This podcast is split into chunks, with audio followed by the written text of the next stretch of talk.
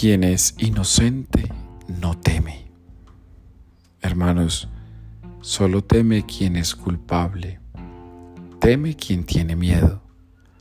Teme quien tiene cargas que llevar. Teme quien siente que no ha hecho lo correcto. Teme quien sabe que hay cosas que faltaron. Teme quien tiene remordimientos. Teme quien se ha dejado llevar por su inseguridad. Pero el que es inocente no tiene motivos para temer. No tiene motivos para sentir que está llevado o conducido por la desconfianza en su interior.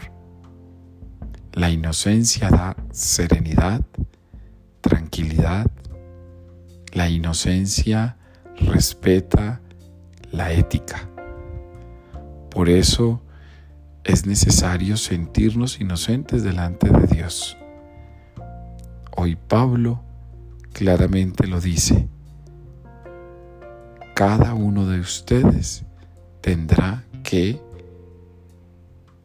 responder por aquella sangre de la cual ustedes se hagan responsables. Pues cada uno de nosotros hoy tiene la oportunidad de ser y sentirse inocente. El llamado de la inocencia divina es el llamado de Jesús para sentirnos en su presencia.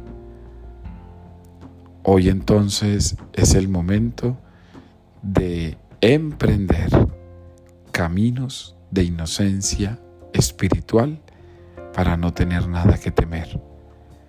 Levántate a restaurar tu inocencia con la fuerza del resucitado.